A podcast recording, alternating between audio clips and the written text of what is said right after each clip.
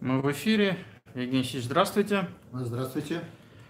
Э, Государственная Дума продолжает работать. Вот вчера было э, значит, выступление Орешкина, оно сейчас бурно обсуждается. Именно, точнее, не его выступление, а то, что там, э, значит, был он прерван, изгнан. изгнан, по сути да, с трибуны Государственной Думы. И там, в общем, все там и в новостях везде обсуждают, что вот так вот прервали этого Орешкина. Э, Вообще, к чему это такое было? Ну, действительно, впервые Мгм. в Государственной Думе лет, наверное, за 20 министра действующего, влиятельного выгнали с трибуны. Потому что он, ну как там деликатно сказали, не подготовился к докладу, перевожу на русский язык. И- ересь нес, понимаете? Чушь. Ну, э, в общем, на мой взгляд, как бы все идет нормально. В каком смысле? Это кризис, он назревает, идет конфликт элит. Этот конфликт уже начинает выходить из-под ковра. То есть раньше эти разговоры были как-то в закрытых кабинетах, сейчас уже под камеры. Это значит, что нас- наступает время, когда придется отвечать.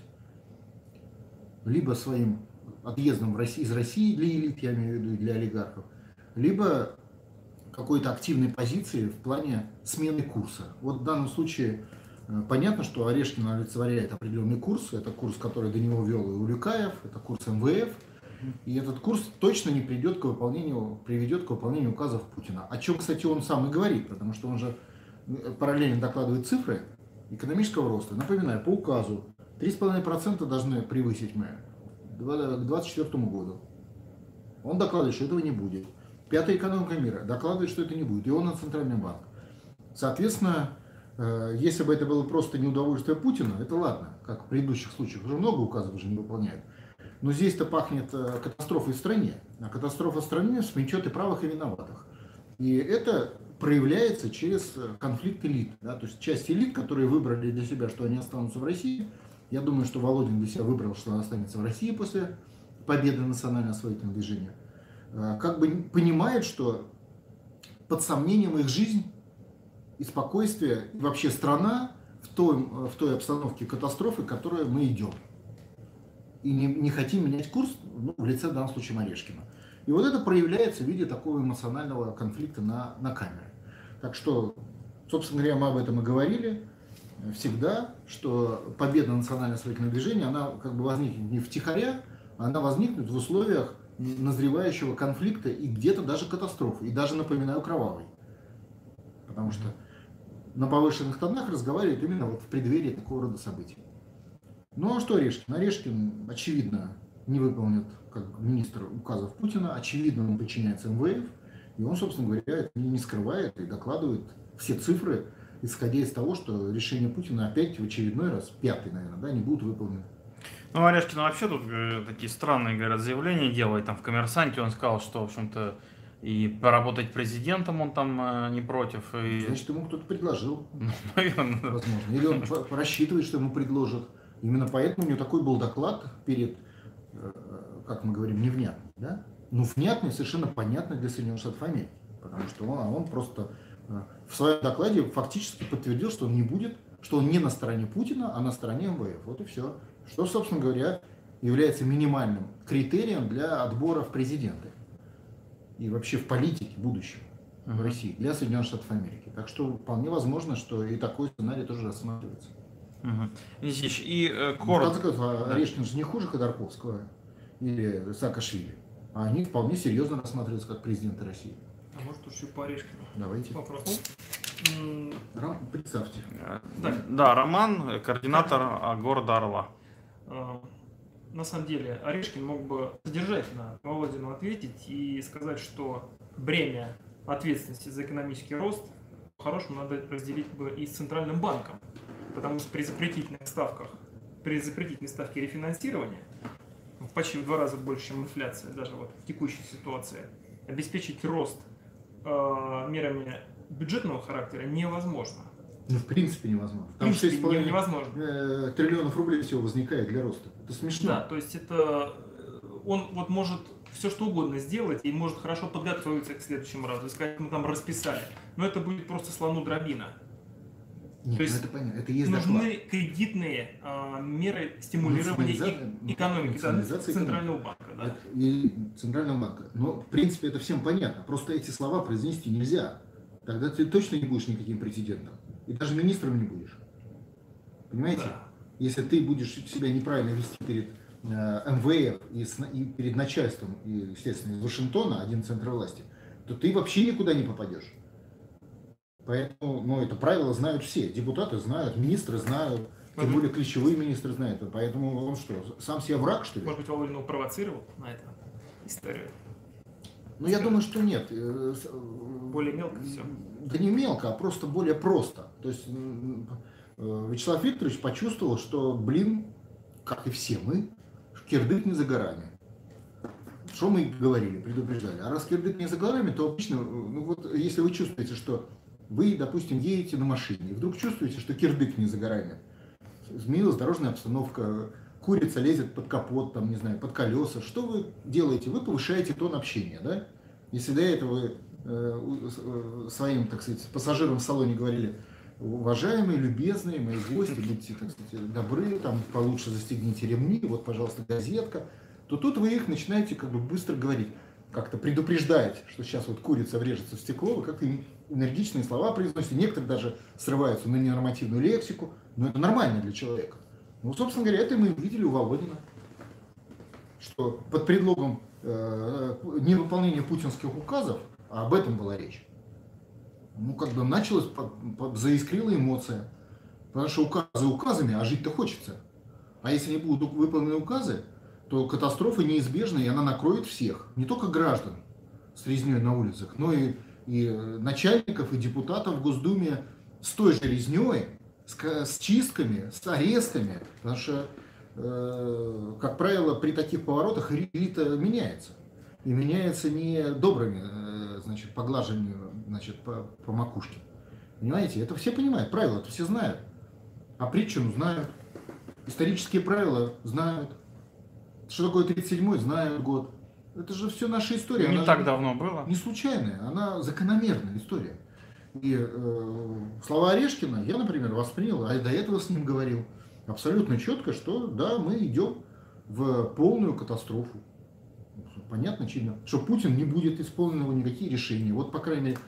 Но на самом деле Орешкин не потому что такой смелый, что идет против Путина, а он часть системы. Это выбор российского народа 91-93 годов, по которым для нас МВФ является начальством. И оно решает, как нам жить. А уж тем более в такой сложной сфере, как экономика, где экономический курс это действительно научная э, конструкция. Она может быть враждебная, она может быть дружная, но, дружественная, но она научная. То есть дилетанты в экономике лучше не лезть.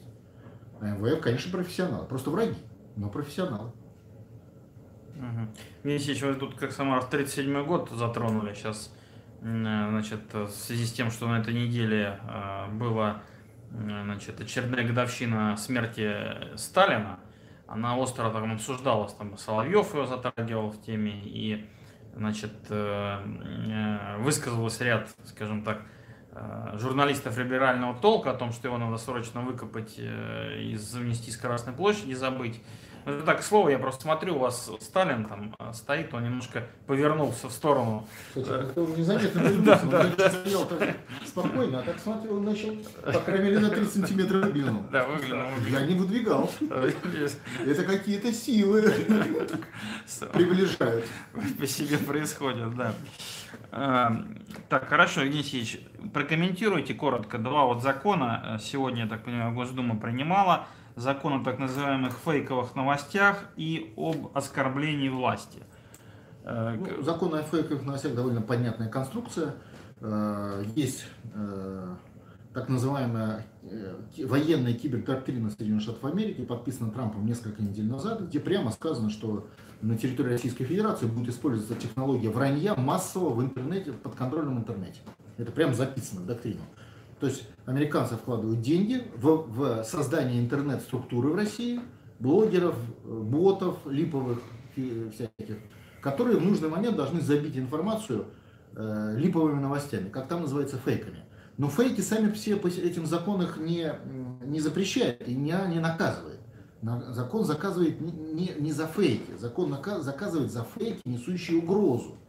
Ну, например, представьте себе, что жителям Санкт-Петербурга вдруг тысячи интернет-источников достоверно, с фотографиями, с свидетельскими показаниями, с криками, значит, людей, да, показывают, что вот э, атомная электростанция, допустим, идет к техногенной катастрофе. Ну, что это будет для э, 6 миллионного города? Вот, вот весь интернет будет этим за... Вот как бы телевизор при этом не орал, что это вранье, никто же телевизор не поверит. Ну да, да. Вот тысячи ботов вдруг заорут, заранее подготовленных, вдруг заорут и покажут тысячи фотографий, собранных э, в Центральном разведуправлении Соединенных Штатов Америки. Ну, Что это будет? Это будет жесточайшая паника с погибшими людьми, просто сама по себе.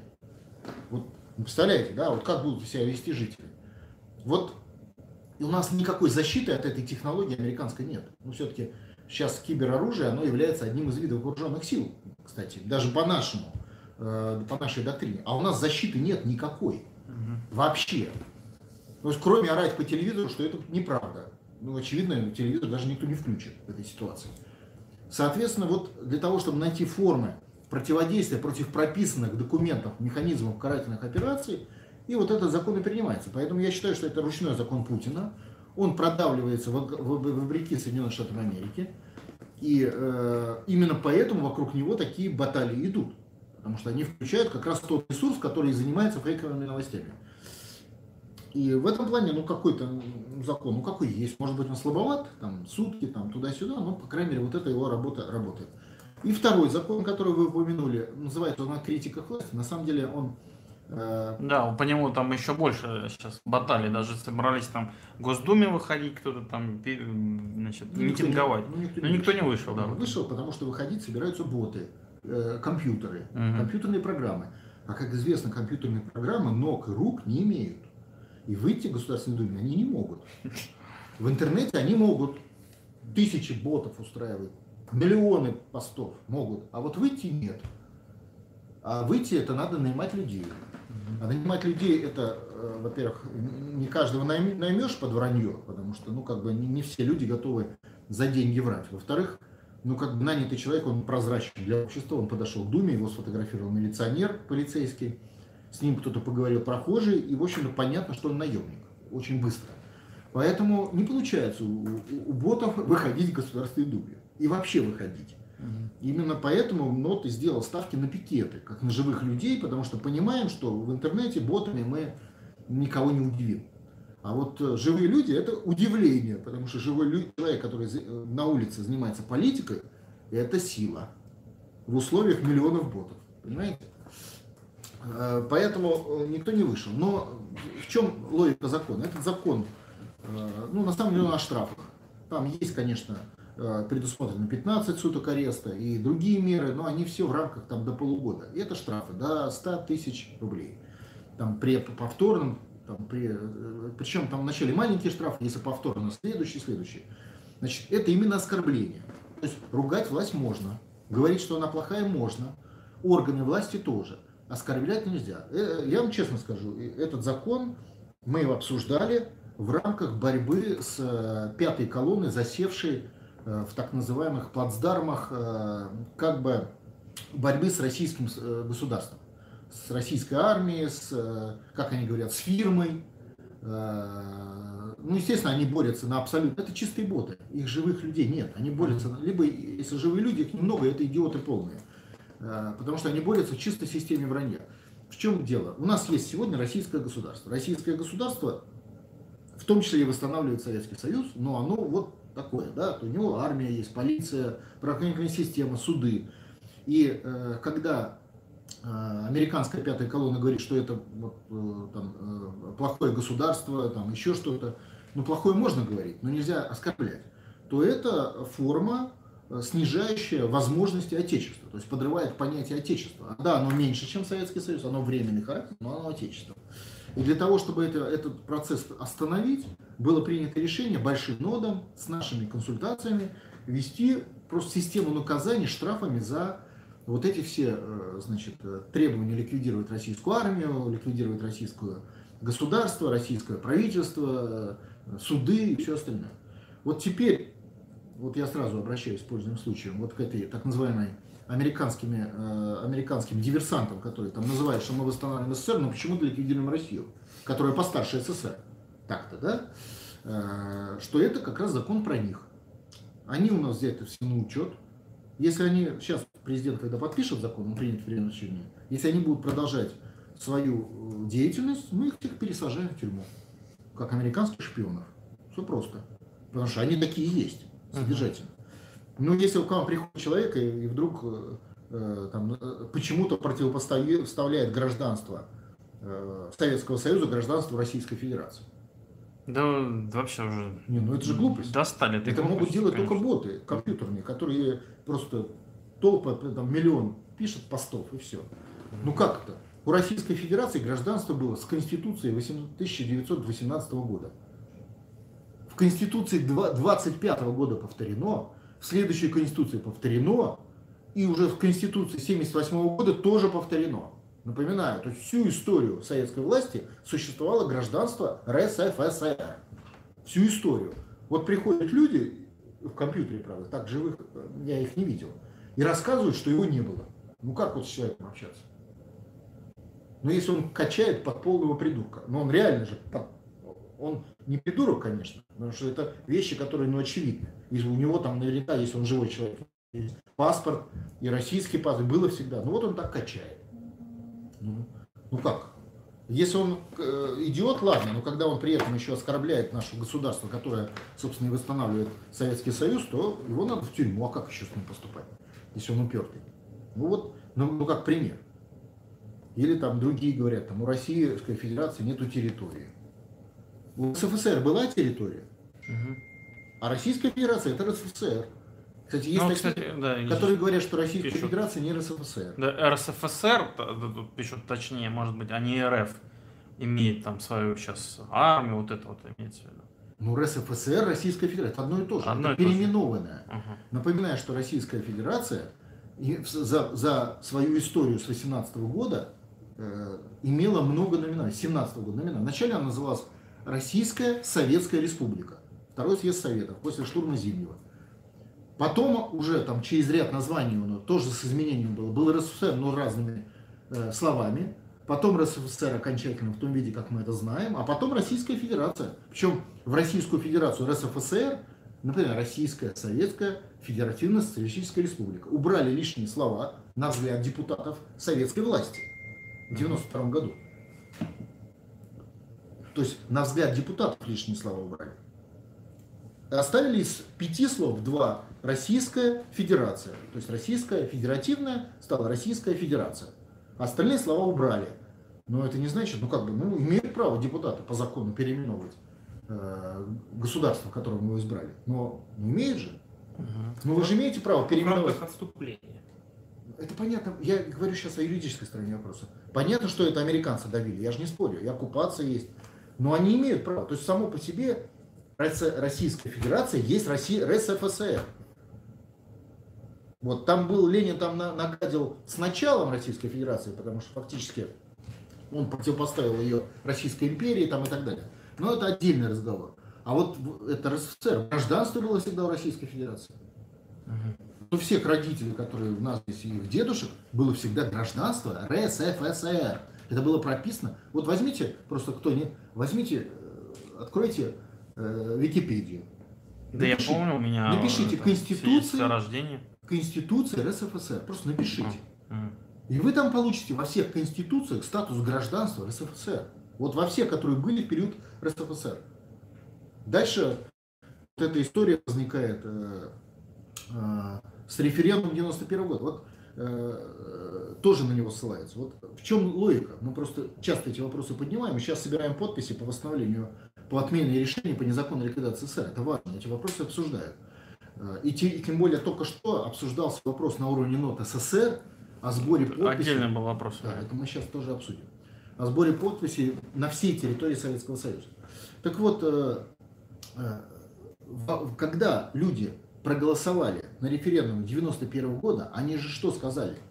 Что у нас будет союз, и у нас будут суверенные государства. Что такое суверенные? Сами принимающие решения.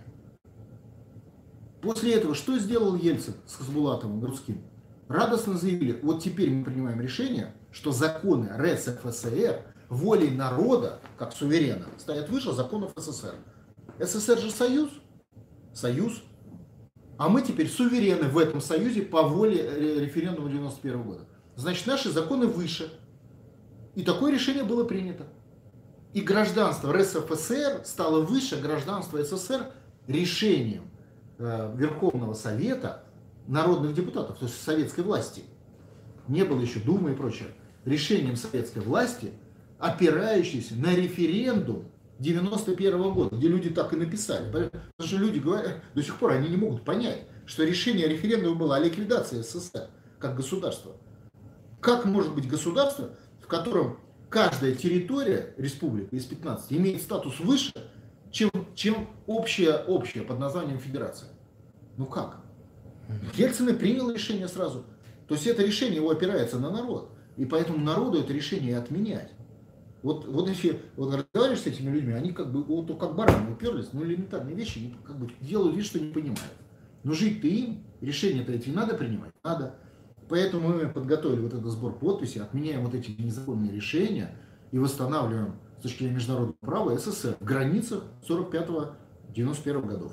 Угу. Вот, собственно, для этого мы это и делаем. Евгений Ильич, ну сразу тогда давайте к вопросу, вот, причем вот тут уже задают у нас э, наши зрители, тут из Казахстана человек писал, еще откуда-то, э, значит, э, что делать? Что делать, э, значит, действительно тем, кто значит, проживает на территориях республик, а не, не на территории РСФСР, а на территории других республик, потому что сбор подписей там написано граждане России, значит, и, и здесь много людей, опять-таки, из Украины, из Беларуси, из других стран, которые тоже Э, в том числе в ноде, которые готовы активно подключаться, но они не граждане России. Вот что им быть, они тоже хотят как-то проявить свою борьбу, свою ну, часть. Естественно, участвуют в национальной борьбе. Значит, смотрите, э, э, в соответствии с законодательством Российской Федерации, а Российская Федерация является правопродолжателем и правоприемником СССР, у нее такой статус. Мы его недавно, я встречался с активистом по восстановлению СССР, мы подробно с ним это обсуждали, в том, буквально пару дней назад, ролике. И Соответственно, Российская э, Федерация, э, ее правоохранительная система уже сейчас обязана отвечать и реагировать на обращения граждан, они так называются потерпевшими, э, в случае, если решения, незаконные решения власти принимались на территории РСФСР, но затрагивали интересов других граждан Советского Союза, то есть проживающих не на территории РСФСР тогда. Понимаете, да? То есть решение Горбачева 91 года, о них идет речь. О ликвидации Советского Союза, советского правительства, советских органов власти, советских судов, прокуратуры, армии, КГБ. Это незаконные решения. И э, ликвидация территориальной целостности. То есть изгнание Украины, Прибалтики из территории э, Советского Союза. Это тоже незаконное решение, которое принимал Горбачев, на которых он не имел права. Вот мы, мы собираем подписи по отмену этих решений. Я зачитаю, потому что все-таки ролик требованиям Верховного суда, Генеральной прокуратуры, Следственного комитета Российской Федерации, так может писать и иностранный гражданин по закону. Обратите внимание. Иностранный гражданин не может требовать референдума в России, это как бы не его статусный вопрос. Он должен требовать референдум на Украине, в Молдове, в Беларуси, но не в России. А вот обращаться в суды России он имеет право. И суды России обязаны реагировать на его обращение, как на реагировать на граждан Российской Федерации. Итак, требования от Верховного суда, Генеральной прокуратуры Следственного комитета привели расследование по факту незаконной ликвидации органов государственной власти и управления СССР и нарушения территориальной целостности СССР в 1991 году, а также инициировать судебную процедуру признания нормативных правовых актов СССР, ликвидировавших органы государственной власти и управления СССР нарушивших территориальную целостность СССР незаконными и не имеющими юридической силы с момента принятия. Эта формулировка утверждена была Советом координаторов в отношении сбора подписей в России и абсолютно такую же сейчас предварительно утвердил э, э, штабы национально освоительного движения СССР. Угу. То есть эта формулировка в этой части будет собираться по всей территории Советского Союза, во всех республиках. Узбекистан, э, Грузия, Украина, ну, на Украине военный режим оккупации, там сложнее, ну, ну по возможности, да, это, Таджикистан и все остальные. Вот как Казахстан и прочее. Вот именно эта формулировка, она как бы общая, сквозная по всем, мы так решили. Uh-huh. Штабы национального освободительного движения на СССР. Э, по всей территории Советского Союза. Но при этом, естественно, у республик есть свои особенности. Вот, например, там, uh-huh. как вы знаете, в Беларуси сейчас готовится референдум. Лукашенко уже о нем заявил. Соответственно, вполне предложение об этом референдуме, как и в России, может быть содержаться и в этом сборе подписей для жителей Беларуси, например, для граждан. Uh-huh. Ну, естественно, с учетом конкретной белорусской специфики Конституции. И это решение принимать будут уже штабы вот в Беларуси, в Молдове, Украине и так далее. Вот что добавить? Но вот этот вопрос номер один является сквозным для всего Советского Союза. Вот это мы предварительно сейчас подготовили, и в ближайшее время это будет полностью утверждено штабами э, э, Национального освоительного движения СССР. Ага. Вот, вот какая логика. А, так, хорошо, Евгений ну, много вопросов у нас а, здесь, в принципе, люди пишут, а, уже кто-то 570 подписей вот собрал. Нет, подписи, сразу могу сказать, идут очень хорошо. Угу. Я, ну, не то, что не ожидал, мы предполагали, но, грубо говоря, вот вы начали разговор с Орешкиным и Володиным. Угу. Это же показатель. То есть температура в обществе поднялась до такого градуса, что надо что-то делать. А вот что-то делать разумное предлагает только национальное освободительное движение. Просто вдумайтесь в это. Нету других вариантов что-то делать, кроме нордовских. Угу. То есть другие варианты не существуют. Ну, я понимаю, что можно дурака валять, вот как с этим гражданством РСФСР, да, но это идиоты. А идиоты обычно не живут. То есть как-то они не являются все-таки доминантой в обществе, идиоты. В обществе все-таки разумные люди объясняют идиотам, как им остаться в живых. И идиоты как бы соглашаются с этой позицией. Поэтому там типа разогнать Кремль, это все не вариант решения проблемы, а наоборот ее усугубление. То есть переход в стадию ликвидации, резни и уничтожения. А решение проблемы – это стандартное историческое восстановление свободы, независимости Отечества, что приведет к восстановлению территориальной целостности. Поэтому вариантов-то нет. И вот этот момент, я вот сейчас агитаторам и пикетчикам хотел бы обратить на это внимание. Это самая главная линия наша, как организаторов освобождения Отечества, как штабы нода не просто мы предлагаем лучшую жизнь, а мы предлагаем единственный вариант, который позволит и лучшую жизнь, и остаться в живых. Понимаете? Если люди этого не понимают еще, на них давить не надо. То есть, ну, умному объяснить можно там, за полчаса все, да? А вот дураку, который уперся, вы не объясните. Значит, просто он еще не, не созрел. Значит, он не входит в те 65%, которые уже поняли, что кроме восстановления СССР, Отечества как сильного, свободного, вариантов нет. Ну и не надо на него время, значит, тратить. Не надо тратить. То есть вот 65% уже поняли, ну вот вы на улице встречаете человека, не обязательно жить из этих 65, правильно? Можете встретить из оставшихся 35. И что на него тратить время? Он потом все равно к вам приползет. Когда, у него, когда его выгонят окончательно, а его быстро уже выгонят с работы. Когда его окончательно дожмут, когда у него полностью упадет жизненный уровень, а я напоминаю, что даже официальным цифре он упал на 12%. И тогда у него просто, это еще раз, это вопрос отсутствия любой другой альтернативы. Вот я смотрю вот этот наш разговор с э, патриотом СССР, с которым мы здесь общаемся. Он выложил его буквально вчера. Вот я специально сейчас с утра его обнаружил, открыл.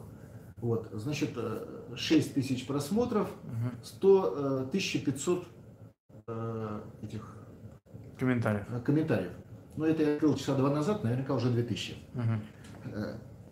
Значит, ну тут либо тотально пишет вот эти фабрика тролли идиот, ну просто идиоты. Бу-бу-бу-бу-бум, идиоты, абсолютно тупые, тупые чурбаны. Вот, вот ну, я перевожу на русский язык. Либо отдельно попадают люди, которые пытаются осмыслить ситуацию.